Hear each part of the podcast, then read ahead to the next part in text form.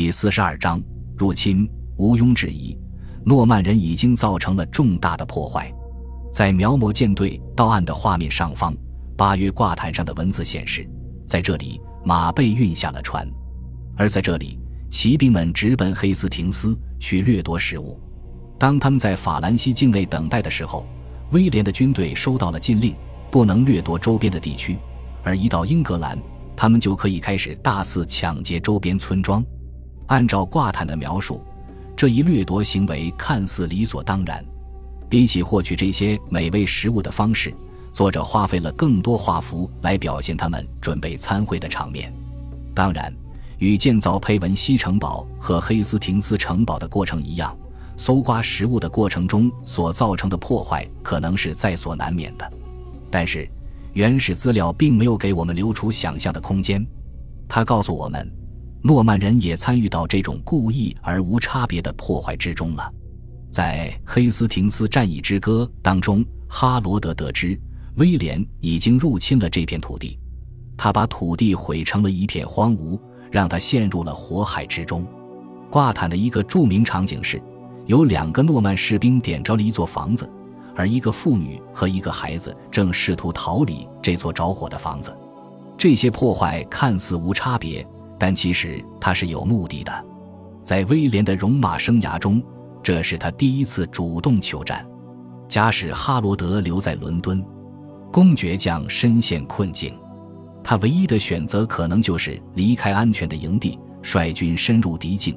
并面对这样做所带来的所有危险。假如一支军队被迫靠掠夺来获得供给，那么在搜寻食物的过程中，他就有暴露在敌人攻击范围当中的可能。而如果没能获得食物，部队又将面临疾病或饥饿所带来的死亡。因此，从威廉的角度来看，更好的选择就是引诱英格兰国王来与他对战，并靠一场战役决定他们的胜负。诺曼人登陆的是哈罗德自己的领地，并以此恐吓了国王的臣民。无疑，这一事实将会促使哈罗德前来对战。哈罗德似乎上了钩。综合几份资料可以发现，英格兰国王从伦敦出发的时机过早了。据《盎格鲁撒克逊编年史》一本记载，还没等他全部的士兵集结完毕，哈罗德便出发迎敌。此后。伍斯特的约翰充实了这一描述，并表示他的人马才到了一半。另一位后世作家奥德里克·维塔利斯则记载了哈罗德国王同其家人的一次戏剧性的谈话。在那时的伦敦，他的母亲吉莎已经因为失去托斯蒂而倍感痛心。他尝试劝说哈罗德，让他不要再上战场。哈罗德的弟弟格斯也善意地提醒：“你才刚刚结束与挪威人的战斗。”筋疲力尽的回来，你现在就要这么着急的拔营去迎战诺曼人吗？据奥德里克记载，格斯主动请求戴兄率军前往迎战，其所提出的理由却不太令人信服，即他并没有向威廉宣誓效忠过。然而，这些劝说并未发挥作用。哈罗德雷霆震怒，他指责亲人无知，并火速奔赴战场。有人已经公正地做出了评价。认定所有这些资料都出自英格兰人之手，因此，我们似乎有理由假设，这些说法都在为哈罗德不久后的败局寻找借口。但是，正是普瓦捷的威廉告诉我们，在听闻诺曼人驻地周边地区被洗劫的消息之后，愤怒的国王更加快了行军的速度。出于其立场，普瓦捷的威廉自然没有采纳这样一种观点。即仓促离开将在任何形式上削弱哈罗德的战斗力。同其他的诺曼作家一样，他坚持认为国王的军队是非常庞大的。但是，普瓦捷的威廉此前曾在许多地方与英格兰人意见相左，这一点也令他对哈罗德匆忙出兵一事的意见变得十分重要。与此同时，他的观点也表明，国王的确出发得过早了。除了希望阻止诺曼人的破坏行为外，哈罗德快速出战还有另外一个理由。根据瑞米耶日的威廉的说法，他着急出战是为了出其不意的擒获威廉。根据普瓦捷的威廉更为全面的解释，这位英格兰国王认为，只要发动一次突袭，便有可能在诺曼人没有察觉的情况下打败他们。这些说法是完全可信的。在斯坦福桥一役中，哈罗德正是通过这种偷袭获得大胜的。当然，这两次战斗有些许的不同。挪威人似乎完全不知道英格兰军队靠近一事。然而，虽然威廉和哈罗德在战前数天通了信，但这并不意味着英格兰人不会发动突袭。他们可能会比敌人所预计的更快动手，或者在夜色的掩护下发动偷袭。哈罗德仍然有机会出其不意地擒获威廉，特别是如果他行军速度够快的话，他成功的概率就会更大。然而，威廉嗅出了其对手的意图。据《黑斯廷斯战役之歌》所述，正是公爵自己的特使告知了他哈罗德的计划。在同英格兰国王进行最后一次谈判之后，特使回到威廉身边，并告诉他，哈罗德希望出其不意地俘虏你。他正在准备从海陆两线发起大规模的战斗。据说，他已经派出了五百条战船来切断我们的返航路线。普瓦捷的威廉肯定了上述关于战船的记载，但他将公爵的先见之明归功于他丰富的军事经验，而这一观点更加令人信服。此前外出侦察的骑兵回来报告说，敌人很快就要到达那里了。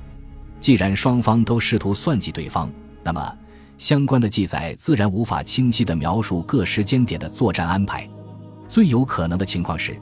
哈罗德大约是在十月十一日从伦敦出发的，十月十三日，他正在黑斯廷斯的附近，也就是在这时，威廉得到了哈罗德正在靠近的消息。根据瑞米耶日的威廉记载，为防止敌人夜袭，公爵下令，从黄昏一直到第二天的黎明，全体将士必须严阵以待。但一夜过去，英格兰军队并未出现。第二天清早。威廉便前去寻找他的敌人。此时，哈罗德的军队已来到位于黑斯廷斯西北约七英里的一个地方。那时，这个地方还没有正式的名称，唯一的记载见于《盎格鲁撒克逊编年史》第一本。在这本书中，英格兰军队当时行至一株灰色的苹果树下。这棵树可能是一个重要的地标，但是在很久以前，这个地标就消失不见了。五十多年后，奥德里克·维塔利斯坚持认为，该地自古以来就被称为森拉克。尽管如此，直到弗里曼于19世纪采用这一名称之前，没有人用这一名称来称呼它。在1066年以后，大多数人称呼它为巴特尔。这个地名直到今天仍在使用。之所以用这个名字来称呼它，是因为正是在那个地方，10月14日清晨。诺曼军队让哈罗德的士兵们大吃一惊，《盎格鲁撒克逊编年史》地本明确地写道：“威廉遇上了他，令哈罗德措手不及，而后者的军队此时还没有列好战阵。凭借其出色的侦察能力，公爵成功地扭转了战局。